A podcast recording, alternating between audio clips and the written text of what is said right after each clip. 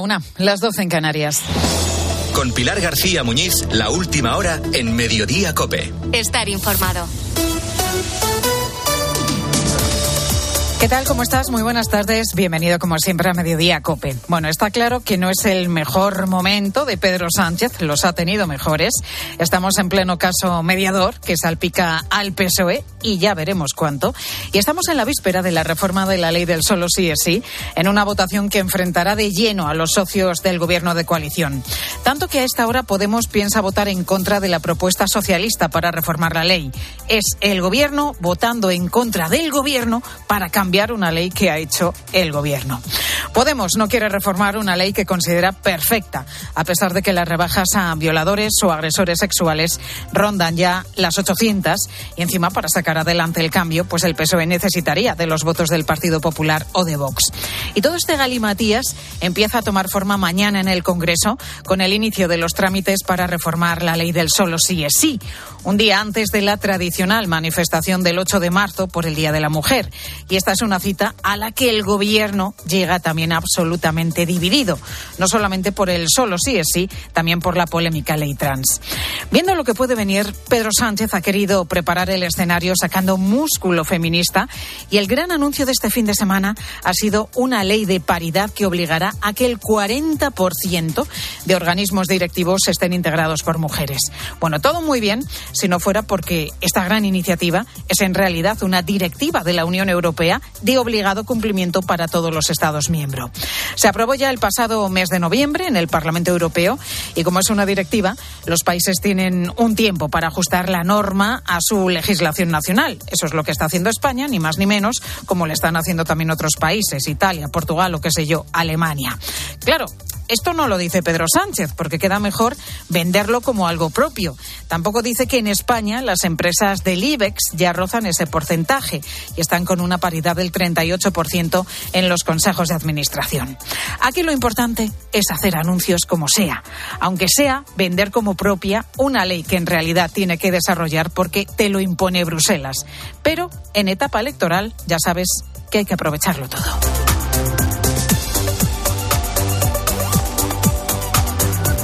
Pues están pasando más cosas destacadas que debes conocer y que te cuenta ya a continuación Ángel Correas. Sí, Pilar, hablamos de corrupción y de nuevo hablamos del conocido como caso mediador que citabas hace un momento, la trama canaria que salpica al PSOE nacional. La juez que instruye la causa pide a la presidenta del Congreso de los Diputados, a Merichel Batet, que facilite la entrega a la policía de los efectos personales que el ya exdiputado Juan Bernardo Fuentes, ya sabes, conocido como Tito Berni, pueda guardar en su antiguo despacho de la Cámara. Sería un ordenador y un teléfono móvil. De Canarias a Murcia, porque la audiencia provincial condena a tres años de cárcel y a 17 de inhabilitación a Pedro Antonio Sánchez, el que fuera presidente regional. Lo hace por su etapa como alcalde de Puerto Lumbreras y por la adjudicación irregular que hizo de la construcción del auditorio de la localidad. Este caso supuso el fin de la carrera política de este presidente del PP. Y si estás pensando en comprar una casa, debes saber que no hay fecha prevista para que los tipos de interés toquen techo. El economista jefe del Banco Central Europeo aboga por subirlos más allá de la próxima revisión prevista para el 16 de marzo por la elevada inflación que soporta la eurozona. Hoy el Euribor, recuerdo, roza el 4% y por lo visto Pilar puede subir incluso más. El cardenal Juan José Omeya recuerda que muchos de los nuevos obesos son pobres, personas sin capacidad para comprar alimentos frescos o padres que solo pueden ofrecer a sus hijos alimentos procesados altos en calorías y grasas.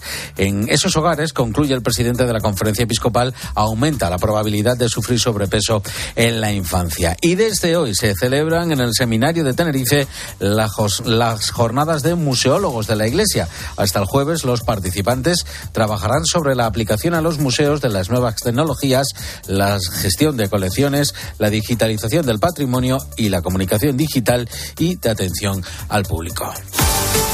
Y en los deportes, José Luis Corrochano, ¿qué tal? Buenas tardes. Hola Pilar, buenas tardes. El Real Madrid se aleja del título de Liga. La victoria del Barcelona al Valencia y el empate del Real Madrid contra el Betis coloca la distancia del Barça con el Madrid en nueve puntos. Faltan 14 jornadas y nueve puntos es una diferencia que nunca ha sido superada en la historia de la Liga. Pregunta para los madridistas Ancelotti, Ceballos y Rodrigo si la Liga está imposible. No es imposible, entonces es posible muy, muy difícil, muy complicado, pero lucharemos hasta el final. Y después eh, vamos a ver. Bueno, sí que es verdad que quedan menos jornadas, estamos ahora un poquito más lejos, pero la verdad que este equipo tiene ADN de luchar hasta el último minuto y mientras haya puntos posibles, Real Madrid va, va a luchar el campeonato. Creo que, que no se acabó, todavía podemos decir que estamos vivos, pero está difícil, está muy difícil, no podemos mentir porque está difícil, pero vamos a seguir intentando, jugamos contra ellos todavía y, y bueno, intentar ganar todos los partidos que quedan. La próxima jornada para los dos es sábado Real Madrid Español y domingo Athletic de Bilbao Barcelona. La jornada se completa hoy con el partido Osasuna Celta a las 9 de la noche. Estás en Mediodía Cope.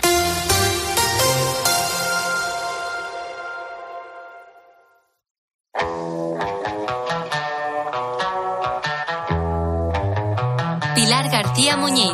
Mediodía Cope. Estar informado.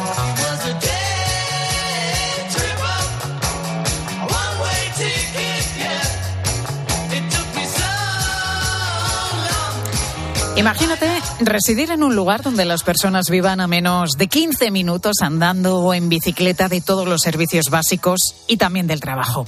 Pues esta es la definición de la ciudad de los 15 minutos que en pleno año electoral se ha colado en la precampaña de muchos partidos de cara a las próximas municipales del 28 de mayo. Del derecho a la ciudad, del derecho a la calidad de vida en la ciudad. Nueve de cada diez madrileños ya viven en la ciudad de los 15 minutos. Pues en Madrid, Ciudadanos y la filial de Podemos Más Madrid llevan en sus propuestas esta idea de la que el propio ayuntamiento dice que ya se cumple en gran parte de la ciudad. Lo cierto es que según la encuesta de características esenciales de la población y vivienda del INE, en Madrid capital, por ejemplo, el 100% de los ciudadanos tiene una farmacia próxima o un 94% un centro de salud. En Barcelona, un 98% de los habitantes tiene un colegio cerca de su casa y un 97% cuenta con un supermercado próximo Pero ahora bien, un 35% de los madrileños y un 26% de los barceloneses tarda más de una hora, sí, más de una hora, en ir a trabajar. Y este modelo es el que se busca cambiar. La idea la acuña el arquitecto y profesor de la Sorbona, Carlos Moreno, en 2016, y se basa en seis premisas principales. Lo que queremos hoy en día es revitalizar la proximidad para que en cada barrio mezclemos seis cosas. Vivir, trabajar, hacer nuestras compras, cuidarnos en salud física y mental, acceder a la educación y a la cultura y tener lugares de esparcimiento. Carlos Moreno es asesor de la alcaldesa de París, de Anne Hidalgo, quien se propuso impulsar este modelo desde la campaña electoral de 2020. Desde entonces, la capital francesa está implementando una reducción del uso y espacio para los coches y promoviendo los desplazamientos a pie o en bicicleta. Pero además de París, la ciudad de los 15 minutos ha inspirado también a Roma, a Milán, a Toronto, Buenos Aires, que cuentan con programas enfocados hacia este modelo de desarrollo urbanístico. La idea, bueno, pues es reducir, lógicamente, las emisiones provocadas por los desplazamientos, protegiendo a los vecinos de la contaminación. Por eso resulta imprescindible, como decíamos hace un momento, lo de moverse a pie o en bicicleta, utilizando el coche solamente en contadas ocasiones. Y estas restricciones de tráfico, pues han sido precisamente las que han provocado la protesta de los ciudadanos que en algunas ciudades como en Oxford, en el Reino Unido, ven en ellas una limitación de la movilidad. En esta ciudad inglesa vive Alejandro Acuña, tiene 25 años y lleva concretamente 5, cinco años viviendo allí. Tiene la suerte de que todo lo que necesita se encuentra cerquita, a su alrededor, a unos 15 o 20 minutos en bicicletas. El transporte que dice suele utilizar para moverse por la ciudad. Intento tener todo cerca de la uni y el trabajo para no tener problemas de transporte porque o te vas al centro o moverte entre zonas es imposible y cuando intentas, intentas llegar al centro siempre hay bastante atasco y se pierde bastante tiempo. Así que yo lo que he hecho ha sido quedarme cerca de los sitios. Tardo 10 minutos en bici al trabajo y 5 minutos eh, a la universidad. Madre mía, qué maravilla, ¿eh? Tenerlo todo tan cerca. Claro, él actualmente tiene una situación, la de chico joven, estudiante y trabajador y sin hijos, pero tiene muy claro que el día que quiera formar una familia, pues tendrá que irse de allí. Esta implementación lo que está haciendo más o menos, que ya, ya, le llevan haciendo progresivamente con otras cosas, lo que, lo que está provocando es básicamente que la gente que intenta quedarse a vivir en Oxford se tenga que ir, que simplemente los que se queden en, el, en la ciudad sean estudiantes, pero si quieres empezar a trabajar o si quieres tener familia, familia o cualquier cosa relacionada con eso, es un poco de estabilidad siquiera es imposible porque ya entre que la vivienda es cara, tener el coche más o menos es caro y ahora todo esto se junta, eh, es imposible moverse. Una ciudad en la que, según Alejandro, es imposible encontrar casi ninguna familia. Todas se han ido fuera del perímetro instalado para poder seguir usando el coche en los lugares permitidos. Yo vivía, por ejemplo, en, en Madrid y vivía un poco más tranquilo porque sabía que tenía podía contar eh, con los transportes y tenía por lo menos la posibilidad. Aquí ahora mismo, gracias a Dios, porque es pequeño y tengo la bici y esto, pero moverme fuera de, de Oxford ya sí que es más complicado intentar hacerme irme a algún otro sitio, pues sí que carrea más problemas. Las restricciones se han ido poco a poco ampliando en la ciudad, han ido llegando desde el centro a la periferia y actualmente ya hay muchos problemas circulatorios para poder llegar a muchos puestos de trabajo. Hay mucha gente con la que trabajo que es que tiene que venir de diferentes ciudades alrededor o de sitios que están, o de pueblecitos que están aquí cercanos, que son donde viven. Entonces, pues eh, llegar al trabajo ya sí que les está costando porque se está haciendo un poquito más de atasco alrededor de la ciudad. Y las eh, restricciones, pues allí en Oxford irán a más. A partir de 2024 se pondrán en marcha los llamados filtros de tráfico de seis vías por las que solamente podrán circular libremente los autobuses y taxis, es decir, el transporte público, los peatones y también los ciclistas. Los residentes que tengan coche tendrán permiso para conducir, pero solamente 100 días al año, 25 si eres habitante del condado y no residente en la ciudad. Y aunque desde las autoridades han anunciado que habrá excepciones, como las personas pues que tengan movilidad reducida o trabajadores también sanitarios, hay muchos habitantes, muchos vecinos que están eh, bastante enfadados, tanto como para que el concejal de movilidad haya denunciado en la BBC amenazas de muerte. El debate sobre el urbanismo de proximidad está hoy en la calle, mientras en las redes se recuerda que no hay que mirar fuera porque en España ciudades ya como Logroño, como Pontevedra, Salamanca, Pamplona o Vitoria ya son las ciudades soñadas, las de la calidad de vida que da tener todo a menos de 15 minutos.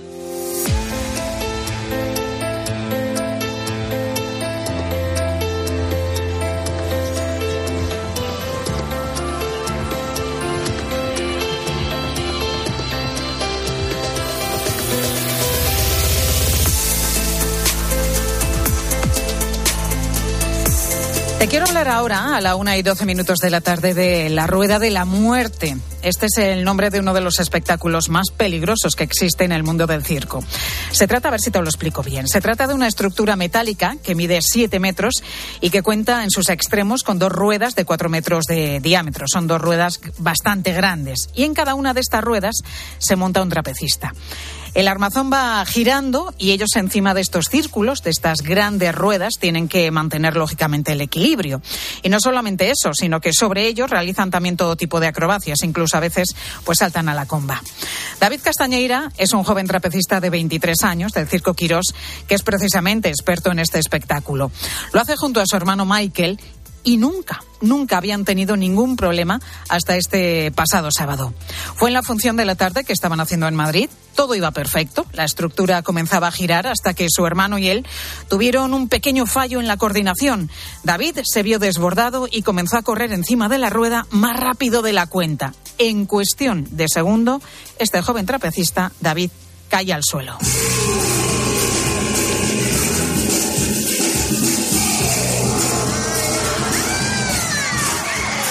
Pues la caída se produjo desde una altura de siete metros. Sus compañeros, la verdad, que se temieron lo peor.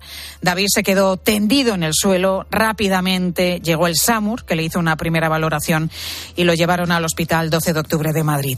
Ha sido, la verdad, un milagro. Ha sido un milagro porque, a pesar de esa caída, desde siete metros de altura, afortunadamente ha salido ileso. Tan solo han tenido que darle diez puntos de sutura en la barbilla. David Castañeira, muy buenas tardes. Hola, buenas tardes. ¿Cómo te encuentras, David? Pues bien, aquí de recuperación y bueno, ya listo para el próximo fin de semana.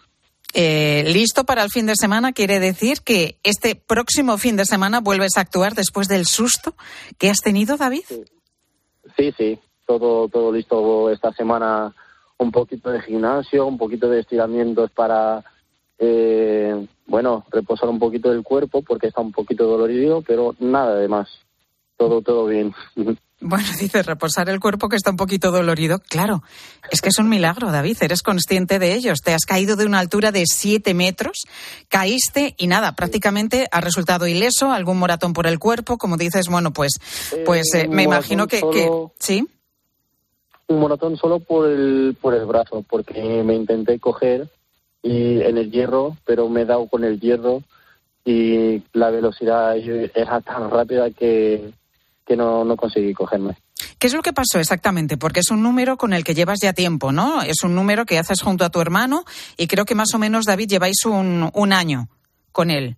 Sí, sí, eh, llevamos, eh, la verdad que medio año eh, practicando y llevamos pues desde octubre hasta, hasta ahora trabajando y llevamos ya como ciento y pico o más de, de funciones, de espectáculos. Entonces ya la experiencia nunca tenemos, pero bueno, ya tenemos un poquito de, de cabeza de lo que estamos haciendo y de todo. Y de lo que pasó, pues la rueda estaba rodando, los dos fuera, y la, rueda ha, empezado a coger velocidad. Yo para intentar coger la velocidad adecuada, empecé a correr también, pero luego ya corría yo más que la rueda. Entonces ahí ha sido cuando yo no tenía más, eh, no tenía más pasillo para poner los pies y se me, se me ha ido para adelante. ¿Qué pensaste en ese momento cuando te viste en el suelo? Me imagino que, um que bueno, muchísimo temor eh, a las consecuencias, ¿no? A lo que te podrías haber hecho, aunque como decimos es que ha sido un milagro porque prácticamente saliste ileso, solamente te tuvieron que dar esos 10 puntos de sutura en la barbilla. Claro, yo cuando caí pues intenté cogerme por todas partes, no conseguí, luego eh, al caer por medio del, de la estructura yo me iba a caer de pie, pero he intentado girarme para no caerme de pie, para bueno, porque eh, al caer de pie, pues es, es peor por, lo, por las piernas, porque te puedes quedar el impacto, claro. Y es claro, te puede romper una pierna, que es mucho peor. Pero entonces me giré para caerme con el pecho, con el hombro, con algo, y ha sido, bueno, a lo mejor ha sido por eso que ha sido el milagro, pues, pues no lo sé, la verdad. Y, y de pensar, pues yo me iba a levantar otra vez para trabajar, otra vez, me iba a subir otra vez, porque con la adrenalina de todo yo no sentía dolor, no nada, pero han venido a correr eh, mis compañeros y mi padre diciendo, no te muevas, no te muevas, pues si tenía algo roto, claro. O sea, querías continuar con el número, con el espectáculo. Sí, sí, yo iba a continuar. Madre mía, David. Pero, pero, pero yo he dicho, vale, me quedo aquí y ahora que me miren y he estado ahí 40 minutos, media horita, no, no llego a 40 minutos creo. Ahí en el suelo que, que, me, que me hagan todas las, las revisiones, que uh coger una pierna, coger la otra, un brazo y tal. Y, y bueno, y luego ya me han llevado para, para el hospital. Bueno, el número, desde luego, es arriesgado, como los que hacéis prácticamente todos los, los eh, trapecistas. ¿Cuántas horas ensayáis cada día? Porque al final vosotros sois auténticos atletas, sois gimnastas. Le dedicáis muchísimas horas a esto. Claro, pues eh, en el fin de semana no, no practicamos, porque de jueves a domingo trabajamos. Eh, por ejemplo, el jueves tenemos una función, el viernes una función y luego sábado dos funciones y el domingo tres. Y entonces no, no tenemos tiempo para, para practicar. Y tampoco es muy bueno practicar cuando es el show por si falla algo, si, o si fallamos algo en el ensayo, luego para el espectáculo ya no hay nada para presentar. O sea que no es en cualquier cosa eh, en vivo con el show. Pero entre semana, del lunes a, a miércoles tenemos todo el tiempo para, para ensayar. Y el máximo que ensayamos es tres horitas. Bueno, que no está nada mal, desde luego. David, nos decías al inicio que pensando ya este próximo fin de semana, volver eh, a hacer eh, este mismo número tal cual, ¿lo vais a repetir tú y tu hermano? Sí, sí, como, como lo hemos presentado desde, desde octubre, lo vamos a terminar eh, aquí en Isla Azul hasta el final de marzo. Lo vamos a hacer todo igualito y seguro que te vas a llevar una ovación tremenda como la que te llevaste también este pasado fin de semana cuando tuviste ese accidente. David, ¿qué quieres que te diga? Que me parece que estáis hechos de, otra pasta, desde luego, porque después del susto que te has llevado, querer de nuevo repetir este número y volverte a subir a esas ruedas que son tan complicadas, pues tiene desde luego muchísimo mérito y le estás echando mucho valor. David Castañeira, gracias por atendernos, que vaya todo perfectamente este fin de semana, que seguro que va a ir todo bien. Muchas gracias. Ánimo, David. Gracias. Muchas gracias.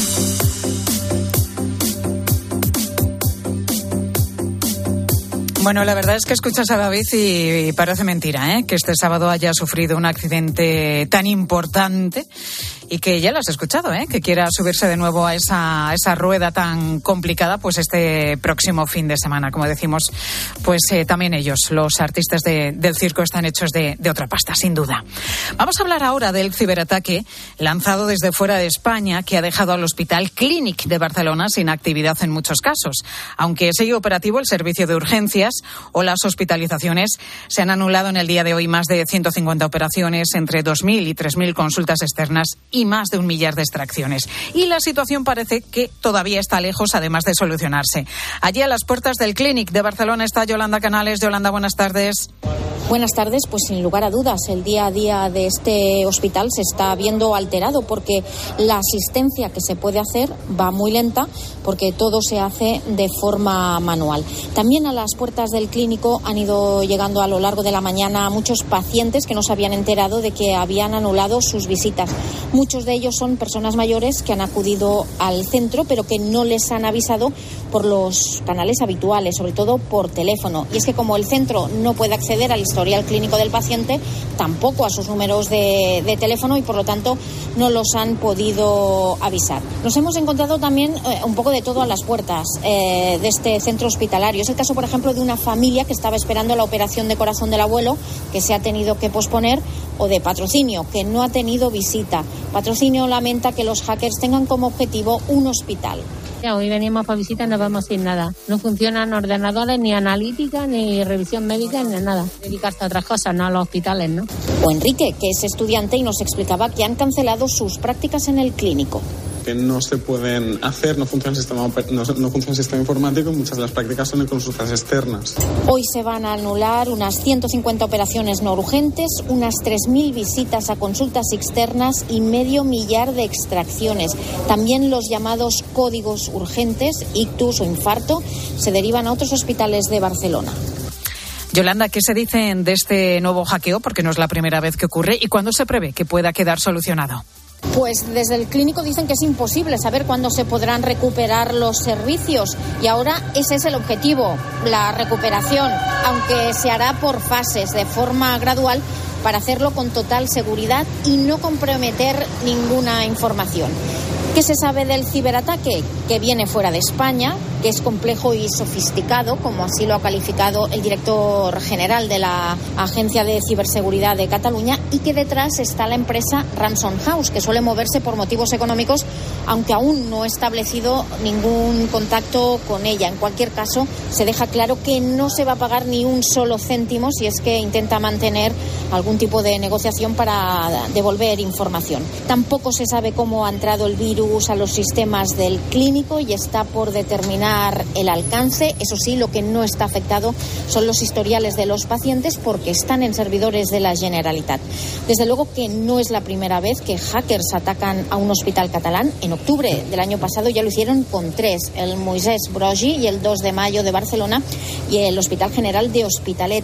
Y muy importante también fue el ciberataque contra la Universidad Autónoma de Barcelona en 2021. Sus efectos duraron prácticamente un año. Y hoy en COPE hemos hablado del sueño de los bebés que tantos quebraderos de cabeza da a los padres. Qué mal se pasa, ¿eh? Cuando el niño o la niña no duerme, ¿verdad?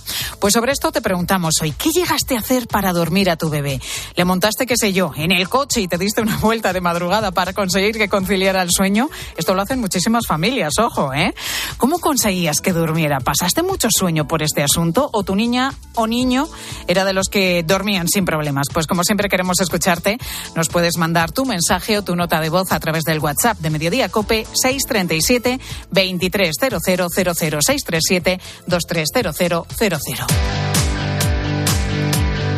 Y ahora lo que tenemos, Mónica, es un mensaje de legalitas. Sí, te voy a hacer una pregunta, Pilar. ¿Tú sabes cómo reclamar una factura de la luz? Eh, ni idea. Bueno, pues no te preocupes, porque para eso está Legalitas. Porque con Legalitas cuentas con expertos que te ayudan a solucionar los temas que no controlas. Además, es que es muy fácil. Puedes contactar con ellos por teléfono o internet todas las veces que quieras, incluso 24 horas si es un tema urgente. No lo dudes, contrata su tarifa plana por solo 25 euros al mes y deja tus asuntos en manos de verdaderos expertos.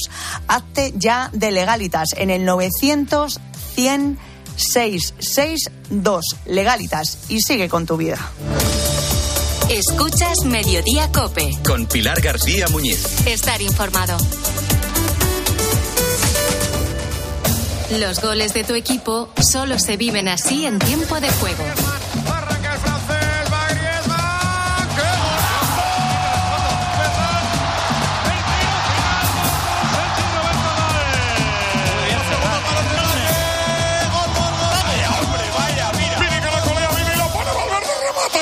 Tiempo de juego con Paco González, Manolo Lama y Pepe Domingo Castaño. Los referentes de la radio deportiva.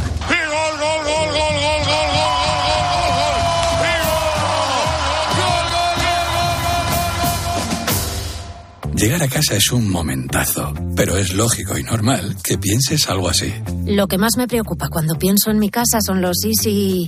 ¿Y si entra alguien? ¿Y si ha pasado algo? Pues para eso necesitas Securitas Direct, porque su alarma cuenta con sensores en puertas y ventanas por si entra alguien, respondiendo en 20 segundos avisando a la policía. Porque tú sabes lo que te preocupa y ellos saben cómo solucionarlo. Llama ahora al 900-666-777 o entra en securitasdirect.es. Has llegado ya. Me están reclamando el pedido. Y el GPS marca Agapito Méndez 28, pero no hay nadie. En Álava. No, Ávila. ¡Ay, madre! Si la tecnología se pone difícil, pásate a la tecnología eléctrica con la gama Citroën Pro en los Business Days. Ofertas únicas con stock disponible hasta el 20 de marzo. Citroën. Condiciones en citroen.es. 29. Tus nuevas gafas graduadas de Sol Optical. Estrena gafas por solo 29 euros. Infórmate en soloptical.com. Pilar García Muñiz. Mediodía Cope. Estar informado. Pues estamos al lunes 6 de marzo. Hoy se cumple un mes desde que la tierra tembló en Siria y en Turquía.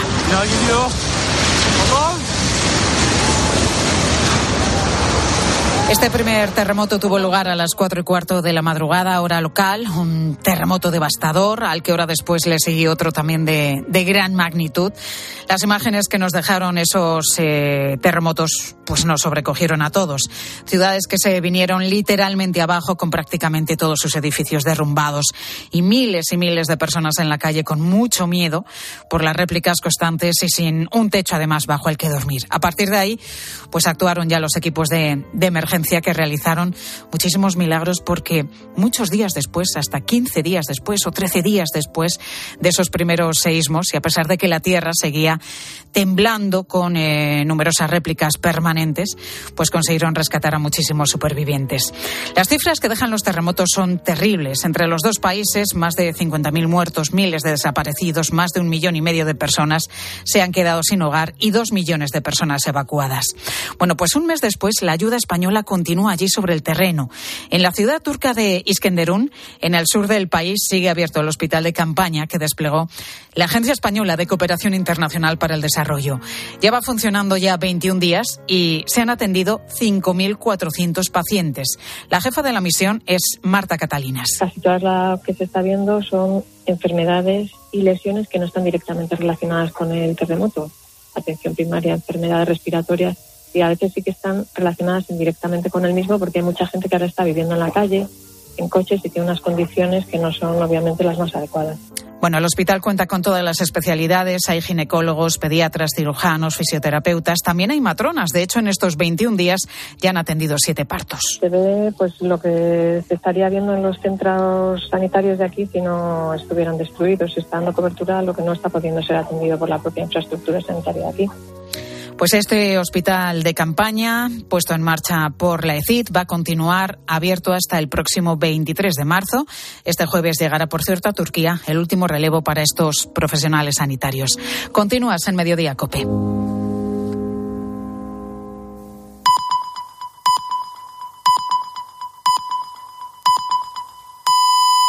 Es la una y media, las doce y media en Canarias. Pilar García Muñiz. Mediodía Cope. Estar informado.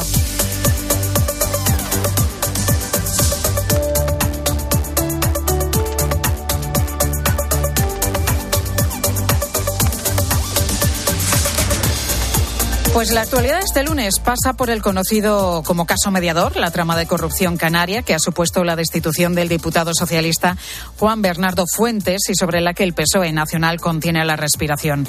El último movimiento ha llegado esta mañana por parte de la juez que instruye el caso. Ángeles Lorenzo Cáceres pide a la presidenta del Congreso, Marichel Batet, que autorice la entrada a la policía de los teléfonos y el ordenador del ex parlamentario que permanecen en su despacho en la Cámara Baja. Esta mañana aquí en Herrera en Cope, la portavoz de Coalición Canaria en el Congreso, Ana Oramas, lamentaba la mala gestión que Ferraz está haciendo de todo este asunto. En el Congreso de los Diputados, todos los diputados socialistas, que habrá alguno como Juan Bernardo Fuente, pero que la mayoría son gente normal, a la casa y captura, y su partido, y el señor Pachi López y el señor Santos se dan callados, o sea, los han dejado su suerte para salvar al soldado Sánchez, ¿me entiendes? Ana Oramas ha recordado que hay varias partes del caso decretadas bajo secreto de sumario que todavía no conocemos. Hoy COPE ha tenido acceso a los tres últimos tomos del mismo que apuntan a tres contratos sospechosos para el suministro de equipamiento para drones en Mauritania, en Nigeria y en Mali. Y el gobierno guarda silencio y se prepara para una semana complicada en el seno de la coalición. 8M, el miércoles y mañana martes, pues debaten el Congreso de la reforma del PSOE a la ley del solo sí es sí. La norma ha beneficiado hasta el momento a más de 700 agresores sexuales. Para desviar la atención, Pedro Sánchez pues anunciaba este fin de semana la aprobación de una ley de paridad obligatoria tanto para empresas públicas como privadas. Hoy la vicepresidenta del Gobierno, Nadia Calviño, ha vuelto a cargar contra Ferrovial por cambiar su sede social a los Países Bajos. Se tiene que aplicar la ley y la igualdad de trato y todas las reglas nacionales e internacionales por lo que respecta a la contratación pública. La información disponible hasta el momento y los análisis técnicos lo que arrojan son serias dudas sobre los argumentos que se han esgrimido públicamente para tratar de explicar esta decisión que no compartimos y que además demuestra una falta total de compromiso con España. Y a mediados de julio de 2011, la Policía Nacional inició una operación conjunta con el FBI. El objetivo era un lujoso chalet en La Moraleja, en Madrid. La vivienda era propiedad de los hermanos Álvaro y Artemio López Tardón, considerados como la cúpula de una organización de blanqueo de dinero procedente del narcotráfico. El hombre, el nombre, es posible que te suene, los Miami. Bueno, pues hoy, 12 años después, arranca el juicio en la Audiencia Nacional con 81 acusados incluida la conocida como Reina de la Coca. La Fiscalía cree que esta organización introdujo en España al menos siete toneladas y media de cocaína procedente de Sudamérica. Para hacer esto, los Miami crearon una compleja trama que empezó a destaparse en aquella operación en el Chale de la Moraleja. Allí se localizaron 24 millones de euros en efectivo, enterrados en un zulo. Es la mayor cantidad de dinero en metálico jamás incautada.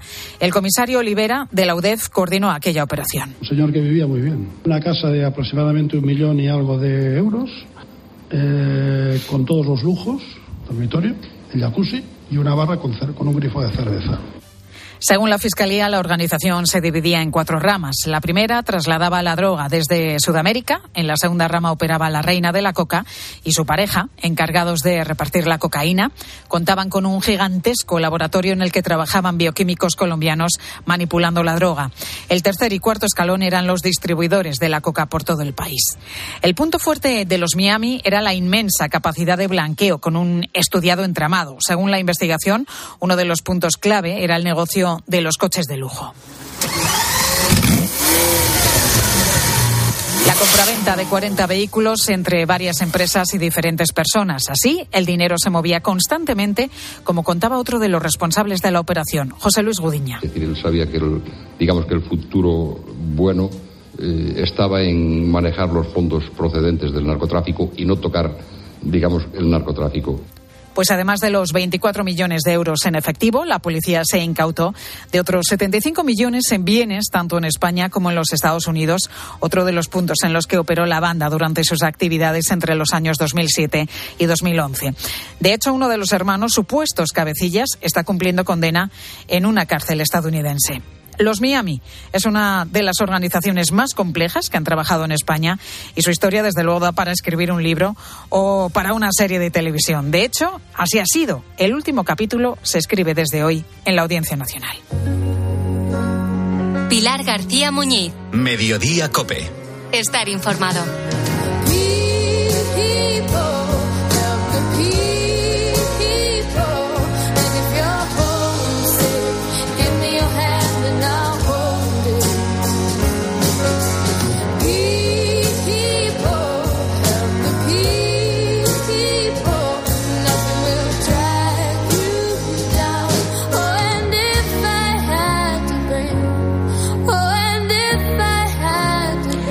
Te voy a presentar a continuación a la madrileña de 21 años que ha ganado este fin de semana en Sevilla la segunda prueba puntuable del Campeonato de España de tiro al plato.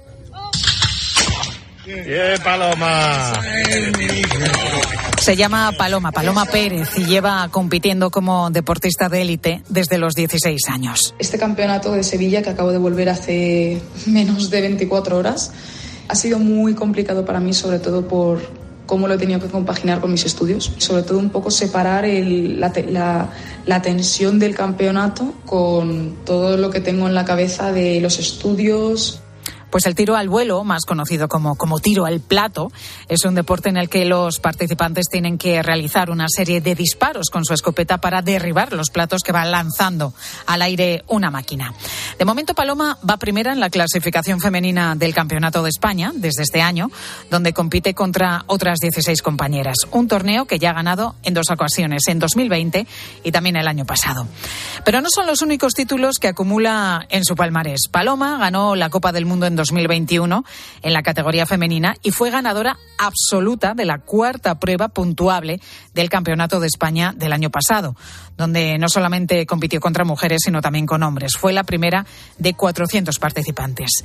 Dos logros que no habría conseguido, dice, de no ser por la fe y por la oración. Sobre todo lo que me ha ayudado muchísimo es en estos últimos seis meses haberme tranquilizado, haber aprendido todos los valores que se nos enseña en las Sagradas Escrituras, sobre todo del amor al, al contrincante. La oración al final me parece lo más importante al sentir que ganes lo que ganes y el título que sea, sigue siendo la misma persona ante los ojos del Señor. Pues como Paloma hay miles de deportistas en España que son católicos practicantes. Por eso, en 2021, la Conferencia Episcopal creó el Departamento de Pastoral del Deporte, un área que ha estado gestándose durante casi dos años y que por fin este jueves y este viernes va a tener su primer gran acto.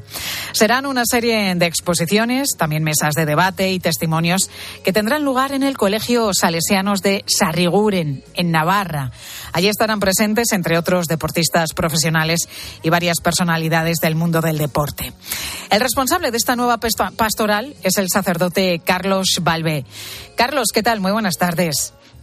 Hola, buenas tardes, ¿qué tal? ¿Cómo están? Bueno, te he llamado Carlos, pero creo que todos te conocen mejor por tu nombre deportivo, que es Litus. Sí, todos me llaman, más que nombre deportivo, desde pequeñito alguien me llamó Litus, no recuerdo quién, y siempre me ha quedado Litus. Entonces ya todo el mundo me llama Litus. Litus, eh, tú fuiste deportista también de élite. Sí, juega, mi deporte era hockey sobre hierba. Yo soy de Terrassa y el hockey sobre hierba es casi casi una religión, aunque sea, suene mal, pero casi casi lo tenemos muy, muy grabado ahí, en esa zona. Bueno, enseguida vamos a hablar de esta primera jornada de deporte y fe, que como decíamos va a tener lugar este jueves y este viernes, ese primer acto que va a tener la pastoral del deporte. Pero antes, ¿cómo ha sido el proceso de crear esta nueva área de pastoral? ¿Qué labores ha habido que llevar a cabo? Bueno, desde el 2021 que me llamaron eh, por la, por la idea de ven que el deporte pues eh, está muy metido en la sociedad y también se dan cuenta no, no que hay muchos deportistas que la fe nos, nos ayuda no nos ayuda en su momento. Y entonces en esta relación pues una regla de tres rápido hay que la iglesia quiere estar en, en donde hay la gente no entonces en este caso la iglesia no está muy metida y también desde el Vaticano es una época que están apretando bastante y están invirtiendo tiempo y ganas en esto. Entonces eh, me llaman para hay que montar esta esta, esta nueva pastoral, ¿no? Entonces, eh, yo soy un poquito el encargado de empezar a gestionar todo esto. De hecho, un poquito eh, este acto que hacemos este fin de semana, perdón, este jueves y este viernes, lo organizan es el arzobispo de Pamplona con los salesianos. ¿eh? Pasa que la idea es vamos a dar al, Dana como un altavoz para que, eh, en mi caso, como pastoral responsable de la pastoral del deporte, explique lo que la conferencia episcopal quiere empezar a organizar, pero también veremos que viene gente pues desde el Vaticano, deportistas, em, también hay directivos y presidentes de algún club que lo que hacen es, eh, queremos ponernos todos en contacto, conocer esta realidad y aportar ideas para, para empezar a construir esta nueva, esta nueva área entre todos juntos. Eh, una nueva área, una nueva pastoral que, pretende ofrecer. Ofrecer hay tres cosas, eh, bueno, muchas, ¿no? Pero yo, me, a mí me gusta explicarlo de, tres maneras, o sea, tres modalidades. La primera es la atención espiritual a los deportistas. Ahora escuchábamos, pues, a Paloma, ¿no? Eh, pues al final tú como deportista tienes muchas partes de tu vida que hay que, cuidar, ¿no? Tanto el, la mente, el cuerpo, la nutrición, muchas cosas, pero también la parte espiritual. Entonces queremos ofrecer aquellos deportistas católicos, al final, pues oye, el tanto por ciento que sea, ¿no? Pues esa atención espiritual que, que, se necesita también para, para, poder rendir más y para poder también encontrar a Dios en el deporte, que, así lo queremos, ¿no? Esto por un lado. La otra cosa que queremos también trabajar es la formación, esas charlas un poquito que, que típicas charlas formativas de cómo trabajar más el deporte para crecer en valores, para crecer en fe. Entonces, un poquito la idea de estas primeras jornadas va por ahí, aunque sobre todo es dar a conocer las distintas iniciativas que hay y entre todos cómo podemos organizar conferencias, charlas, exposiciones, lo que sea, testimonios para que para sacar mucho más rendimiento al deporte, sobre todo en la relación con nuestra fe.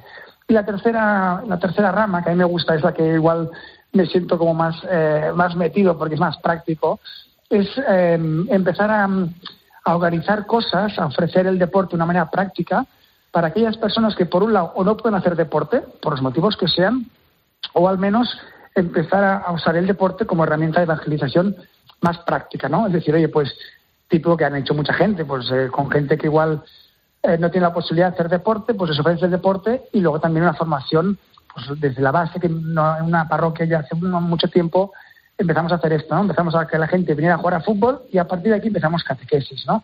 y ahí poco a poco, o refuerzo escolar, o entonces enganchabas a través del deporte y ahí le dabas un, toque un poquito más, eh, no solo formativo a nivel evangélico, sino también humano, ¿no? Porque trabajamos la puntualidad, la disciplina, el compañerismo, todo esto creo que se puede, se puede trabajar muy fácilmente a través del deporte. Bueno, decíamos que bueno, eh, tú competiste al máximo nivel en hockey hierba, fuiste a los Juegos Olímpicos de Londres 2012 y además eres sacerdote, así que eras el candidato perfecto, desde luego, para dirigir esta nueva pastoral Litus. En las jornadas de, este jueves y este viernes van a estar presentes deportistas de, primer nivel y personalidades como, como el presidente de la Liga de Fútbol, ¿verdad? Sí, sí, sí, la verdad es que nos, está, nos ha ayudado mucho porque es una persona que a través de de un contacto, pude hablar con ella, con él, perdón, y él me dijo que, pues sí, él era, era católico y él quería mucho que el deporte, em, hay que usar el deporte como instrumento de, evangelización, ¿no? Entonces, tanto él como todas muchas personas que veremos que están en las jornadas creen esto, creen que el deporte no solo nos ayuda en valores y en virtudes humanas, que por supuesto, y esto hace que una mejor persona hace una mejor sociedad y un mundo mejor, sino que sobre todo creemos que el deporte, em, que Dios está en el deporte y que, a través del deporte te puedes acercar a Dios, ¿no? Y un poquito esa es la idea de toda la gente, todas las personas que han venido, otras que igual no podrán venir, que teníamos pendientes, pero por lo que sea no pueden venir, ¿no? Todos en el fondo queremos esto, que el deporte nos ayuda a no solo humanamente, sino también a acercarnos a Dios, a ser mejores mejores cristianos. No sé si vais a tener el testimonio también de Namet Damet, que, que bueno, eh, deportista paralímpico, que va a hablar del deporte como factor de integración y de superación personal, que tiene una historia tremenda. Tiene una historia espectacular. No solo la historia, sino eh, cómo lo transmite, que es espectacular. Sí, efectivamente. Y como persona es, es, es, de bandera también, como la, persona que es él, ¿no? Entonces es un regalazo que le haya podido, que haya aceptado y que haya podido venir, porque tiene muchísimas cosas y esto yo creo que es uno de los eh, momentos más importantes yo creo, de la jornada. Escuchar el testimonio y la experiencia de, de Namet es, vale mucho la pena. Pues Carlos Valvelitus, sacerdote y es deportista de élite, responsable de esa nueva pastoral del deporte que tiene este jueves y este viernes esta primera gran cita en el Colegio Salesianos de Sarriguren en Navarra. Gracias Litus por estar con nosotros en Mediodía Cope y que vaya todo bien en esas jornadas, en esa primera cita. Perfecto, muchas gracias. Un placer charlar contigo. Bueno, y esta hora, a la una y 44 minutos, llega el momento de la firma de José Luis Restán, que hoy reflexiona sobre las palabras del Papa Francisco sobre el Evangelio de ayer. José Luis, muy buenas tardes. Hola Pilar. Ayer el Papa comentó el Evangelio de la transfiguración del Señor colocado con intención en estos primeros pasos de la cuaresma. Jesús se llevó consigo a Pedro, Santiago y Juan a un monte y allí se revela ante ellos en toda su belleza de Hijo de Dios. No es que los discípulos vieran efectos especiales, sino que pudieron contemplar la auténtica belleza de Dios en el rostro humano de Cristo. Dice el Papa que tuvieron un anticipo del paraíso. Los apóstoles ya habían reconocido la excepcionalidad única de Jesús, pero en el día a día, sobre todo ante las dificultades, a veces se insinuaba la duda. ¿Merecerá la pena apostarlo todo por seguirle? Francisco explica que Pedro no terminaba de entender y pretendía detener el tiempo, poner la escena en pausa, estar allí y alargar aquella experiencia maravillosa. Una vez más, cómo nos reconocemos en la figura del rudo y noble pescador de Galilea. Enseguida Jesús le saca de su ilusión y le recuerda que deben bajar del monte, que pronto se dirigirán a Jerusalén, que el drama de la vida no se detiene. La luz que los apóstoles han visto debe servir para entrar en ese drama, debe permitirles ir más allá del primer impacto demoledor de la cruz. La belleza de Jesús que hemos reconocido no es para escondernos, es para entrar con pie firme en el drama de nuestra vida, tenga la forma que tenga.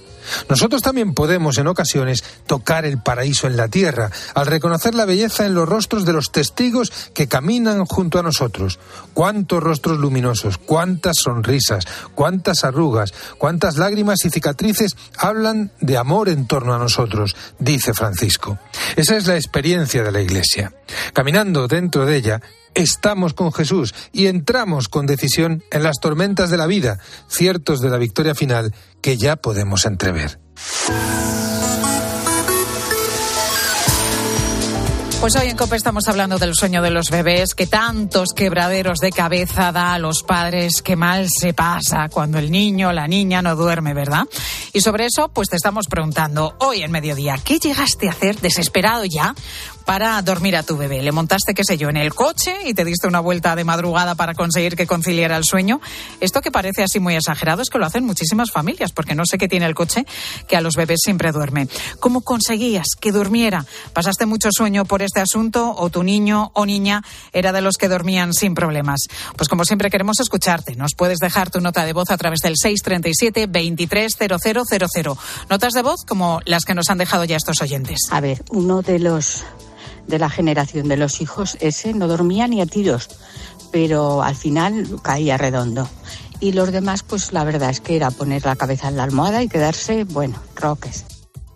Mi niño eran buenísimos, los dos, tanto la niña como el niño, para dormir. Eh, le dábamos a través de la cuna, le dábamos la mano y ellos con la mano cogida se quedaban dormidos. Bueno, pues se quedaban así dormiditos, que es de lo que se trata. Que duerman bien los bebés y que puedan descansar los papás. 637 230000. Ahora tu cope más cercana. Escuchas Mediodía Cope. Y recuerda que si entras en cope.es, también puedes llevar en tu móvil los mejores contenidos con Pilar García Muñiz. Houston, tenemos un problema. El mundo entero será testigo. La vida de los hombres del Apolo 13 puede estar en peligro. De la lucha de tres hombres para regresar a casa. Tom Hanks. Intentad pensar en cómo seguir vivos. Kevin Bacon. No tendremos potencia para volver a casa. Ed Harris. No vamos a perderlos. Apolo 13.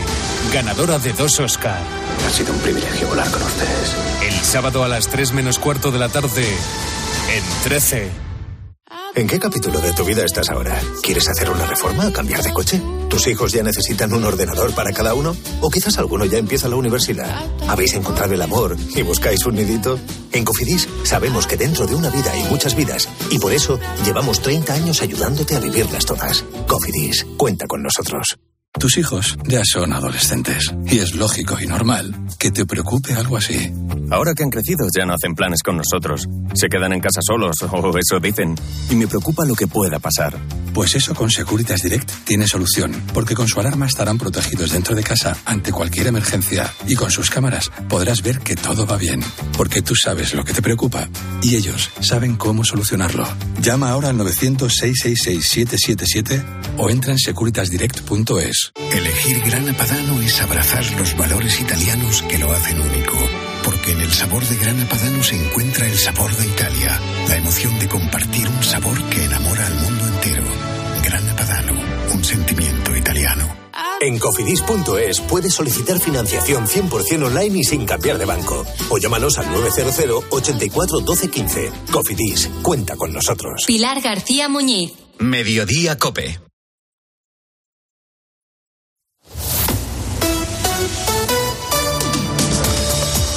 Cope Madrid. Estar informado. Compaginar la vida laboral con la familiar es muy complicado. Si eres padre o madre de niños pequeños, lo, lo, sabes bien, ¿verdad? Hay que hacer auténticos malabares cuando se ponen enfermos, se ponen malitos o cuando no tienen colegio por ser fiesta escolar. En esos casos tienes que tirar o acudir a vecinos, de algún amigo que pueda hacerse cargo de ellos o en el mejor de los casos, bueno, pues si tienes abuelos, tienen, eh, tú tienes padres, bueno, si tiene, ellos tienen abuelos, pues eso es una suerte. ¿eh? Eh, Cristina, fíjate, vamos a escuchar a, Cristina que tiene dos hijos de 9 y 7 años y tiene esa suerte efectivamente de tener padres y suegros que todavía pueden cuidar a los nietos. En mi caso, ni mi marido ni yo podemos teletrabajar. Eh, tenemos la suerte de que los cuatro abuelos viven en nuestra misma ciudad, son relativamente jóvenes y tienen buena salud, así que esa es nuestra opción para los días sin colegio. Se quedan con los abuelos, bien mis padres o bien mis suegros. Para ayudar precisamente a la conciliación, la presidenta de la Comunidad de Madrid ha anunciado que a partir de septiembre de 2024 los centros estarán disponibles en esas jornadas en que los niños no tienen colegio, pero los padres sí tienen que trabajar. La idea es que se abra unos días antes, antes de los periodos estivales de Navidad Semana Santa, puentes, verano. Poco a poco tendrán que ir haciéndolo. Tenemos que ver si se van turnando unos centros u otros, porque no pueden hacerlos todo a la vez y siempre en colaboración con los ayuntamientos. Por eso esto se pone en marcha a partir del año 2024. Además, Isabel Díaz Ayuso ha prometido ayudas a las familias más vulnerables para que sus hijos no se queden sin realizar actividades extraescolares por culpa de la falta de dinero. Soy Mónica Álvarez, estás escuchando Mediodía Cope en Madrid. Enseguida, ahora mismo te voy a contar más cosas que, que te interesan seguro, pero ahora es momento ya de acercarnos a la Dirección General de Tráfico. Lucía Andújar, buenas tardes.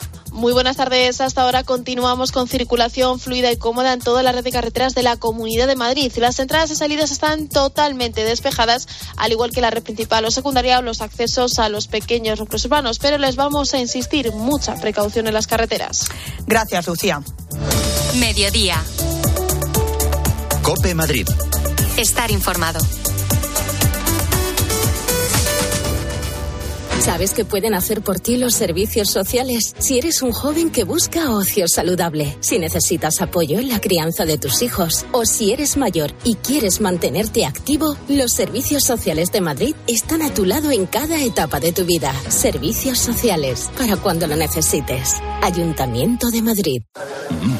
Estos tomates soleados con berberechos al pilpil están buenísimos. Y este dúo de croquetas de queso de tetilla y carabinero, espectacular. Un día de estos tenemos que hacerlas, cariño. Que las haga yo, quieres decir. ¡Qué morro! Mejor las comemos aquí. Atrapallada, cocina gallega, gallega de verdad. Paseo de las Acacias 12 junto a Embajadores. ¿Has pagado el impuesto sobre sucesiones? ¿Sabías que los tribunales han confirmado que en la mayoría de los casos está mal liquidado? No dejes pasar la oportunidad. Pide la devolución y consigue como mínimo 200 euros. Consulta requisitos. Contacta con Martínez La Fuente Abogados en el 646-690-032 o en martinezlafuenteabogados.es. ¿Sabías que 5 millones de españoles están en riesgo de padecer ceguera por enfermedades de la retina? Por eso los expertos recomiendan revisiones anuales a partir de los 50 años. En Clínica Baviera, líderes en oftalmología, disponen de una excelente unidad de retina en Madrid donde dan respuesta a estos problemas. Pide cita sin compromiso en el 920 6020 o en clínicabaviera.com. Sí, tengo más tenis, con más jugadores y en más días.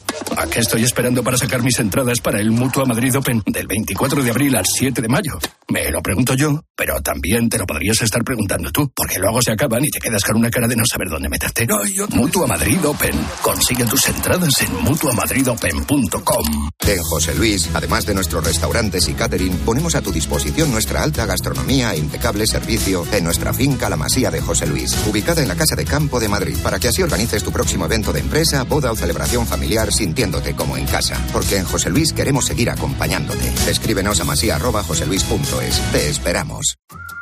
Adivina adivinanza.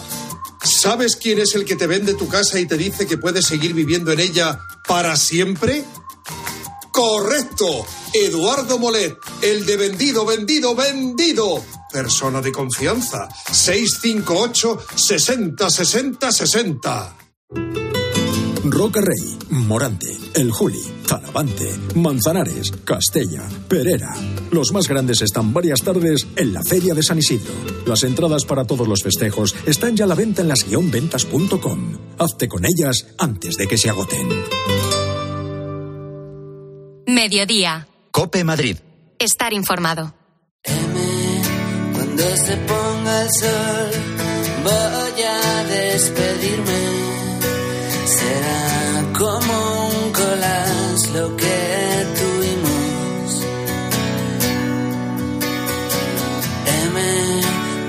Se ponga el sol, voy a destruirlo. Y ahora te quiero hablar de un auténtico manjar, un producto de la alta gastronomía que podemos disfrutar en los mejores restaurantes de todo el mundo. Hablamos del atún rojo, también conocido como el rey del mar. Y quien mejor lo conoce es Isaac Hermo, que es el director comercial de Fuentes, la empresa líder mundial de producción de atún rojo. Isaac, ¿qué tal? Buenas tardes. ¿Qué tal? Buenas tardes. Bueno, a estas horas que ya estamos ahí con mucho hambre, es difícil hablar contigo ¿eh? de, este, de este manjar. Eh, Isaac, eh, ¿cuál es la producción anual de Fuentes y cuál es su destino? Pues la producción anual son unos, unas 18.000 toneladas. Estamos muy por encima del resto de, de los competidores. ¿Y dónde va? Pues va a todo el mundo. Exportamos el 85% y, y principalmente eh, al mercado japonés, que es nuestro eh, destino principal. El resto se reparte en España y el resto, el resto del mundo, acabando pues eso, en los mejores restaurantes. Mm, Desde luego. Eh, ¿Y cómo se capturan todos estos ejemplares? Bueno, se, se utilizan varios, varios artes de pesca, varias, varias, varios, varios formatos.